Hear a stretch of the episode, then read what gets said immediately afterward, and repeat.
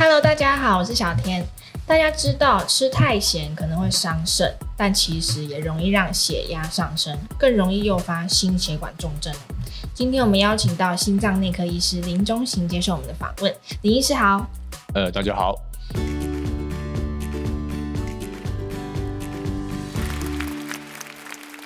其实高血压早期往往都是没有什么症状，所以它常常又被称作是无声的杀手。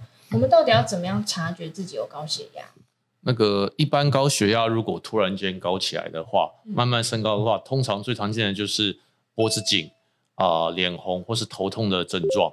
那但是更大一部分的人其实他没有什么的这个症状，所以这个时候就会建议说。年轻人每隔三年，或是超过四十五岁、六十五岁以上的，每年要做健康检测，要注意自己的血压。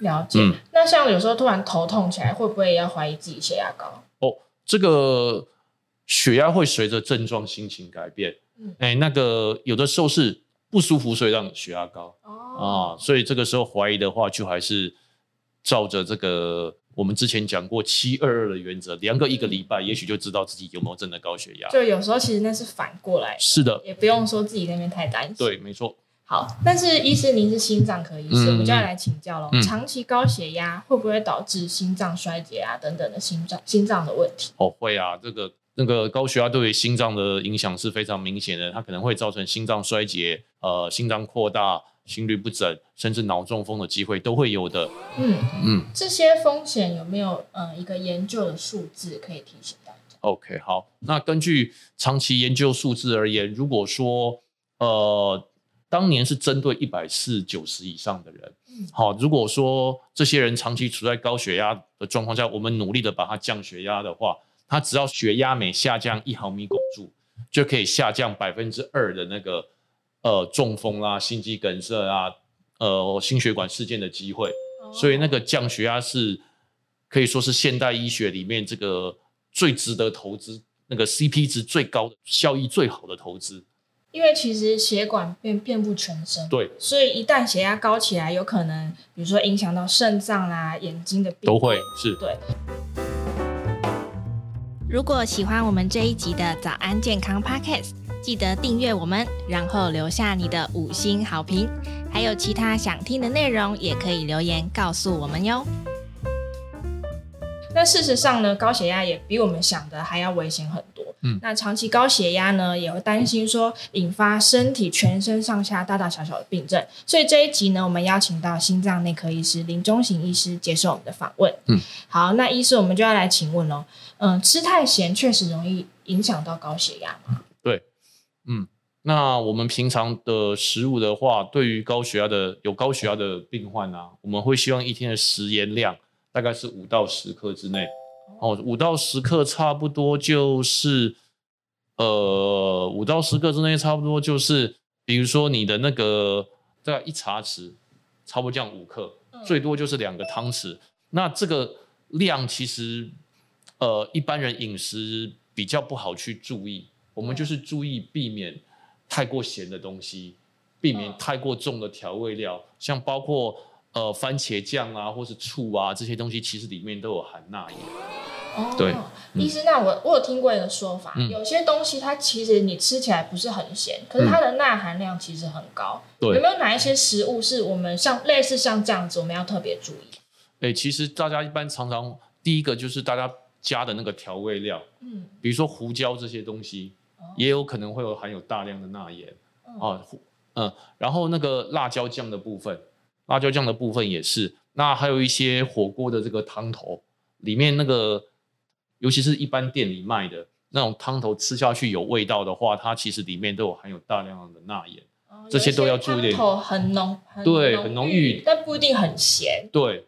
哎，这个都要都要小心，因为各式各样的调味料里面都有。嗯，那所以我想，我们大家经常忽略的是这种调味料啦，或是汤头的部分。那甚至有关辣的部分的话，大概除非就是吃生的鲜那个生辣椒，否则你的那个辣椒酱里面，大家我大家只要看那个瓶瓶罐罐的标示，嗯，都可以看出那一罐里面一小匙里面会有那个多少钠盐的成分。这个有高血压体质的人都要小心。对，现在都有营养标示。对。那医师，我反过来请问，嗯、如果我今天吃的非常清淡，完全、嗯、完全不碰任何的盐分，嗯，这样会不会有问题？哦，因为毕竟钠盐还是体内这个重要的离子的组成，嗯、那对于这个维持身体正常的机能的运作，还是有它的影响的。所以也不至于要到那个完完全全避开这个钠盐的地步，但是口味比较重的，呃，口味比较重的，或者是这个调味料的部分，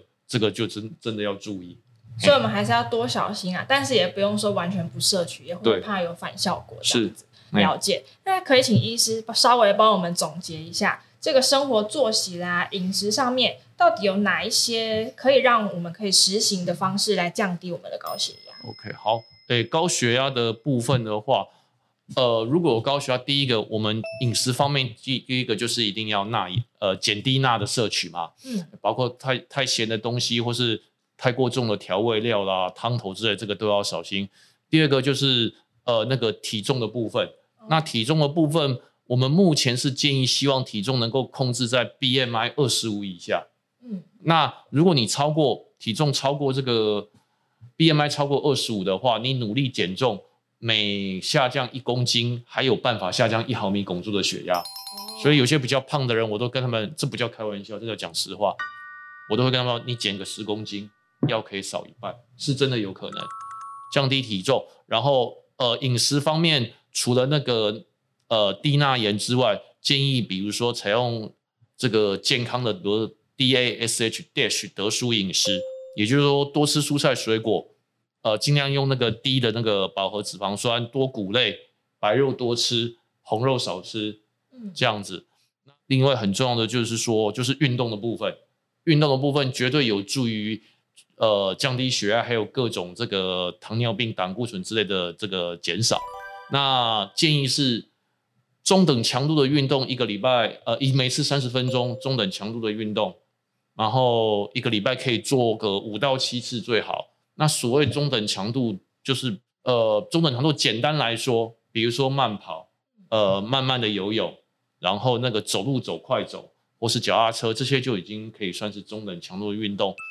嗯，那年纪太大的老人家也不要因为关节不好而完全不动。只年纪太大的老人家，如果你能打打太极，做做瑜伽，这个在医学研究上一定也会有帮忙。对那基本上，我们其实观众对于饮食方面，想要再多请教一下医师。哦，有一些东西说是，嗯，蔬菜类啊，嗯、说是可以排钠盐，这是真的吗？我想蔬菜类可以排钠盐这种东西倒是没有正式的医学研究。嗯，那呃，多吃高纤蔬菜的确是有助于这个营养的摄取、排便的顺畅、血压的降低，这个倒是一定的。但是再再次提醒大家。有些吃素的，呃，吃素的这个朋友们，可是他在吃素的时候盐分加的很多，这样反而也会造成反效果。对，所以还是要提醒大家，这个饮食方面的这个呃调味跟钠盐的这个相对的重要性。因为素食其实不等于蔬食啦。对对，蔬菜水果原型食物还是对血管健康是是没有错。那另外的话就是运动，有时候我们怕呃运动后然后太喘，嗯，血管会血压会上升，嗯，但是医师又说其实适度的运动是可以降血压，没错，对，呃，那我们要怎么样知道说，那我会不会因为运动然后影响到血压？运动的重点是说在于自己能力的那个范围之内，嗯，那一个简单的数字就是说，严格的运动生理学它会有每个年纪不同的这个心跳的数字，但是我想。一般的朋友真的太难记了，不如就记这样子。可以的话，你要让心跳大于每分钟一百三十以上，哦，持续三十分钟。那当然，刚开始做的朋友们不见得马上达得到，嗯，我们慢慢去用，循序渐循序渐进。那怎么样达到心跳一百三十分钟？用我们刚刚的，比如说慢跑啦、快走啦、脚踏车、游泳的方式都可以。了解，嗯、那其实刚刚医师也说到一个重点哦，体重减少十公斤，其实要有机会是可以少一半的哦。嗯，那希望大家呢都可以把自己的血压控制好。今天我们谢谢医师来接受我们的访问，谢谢医师，谢谢。那节目我们就下次再见喽，拜拜。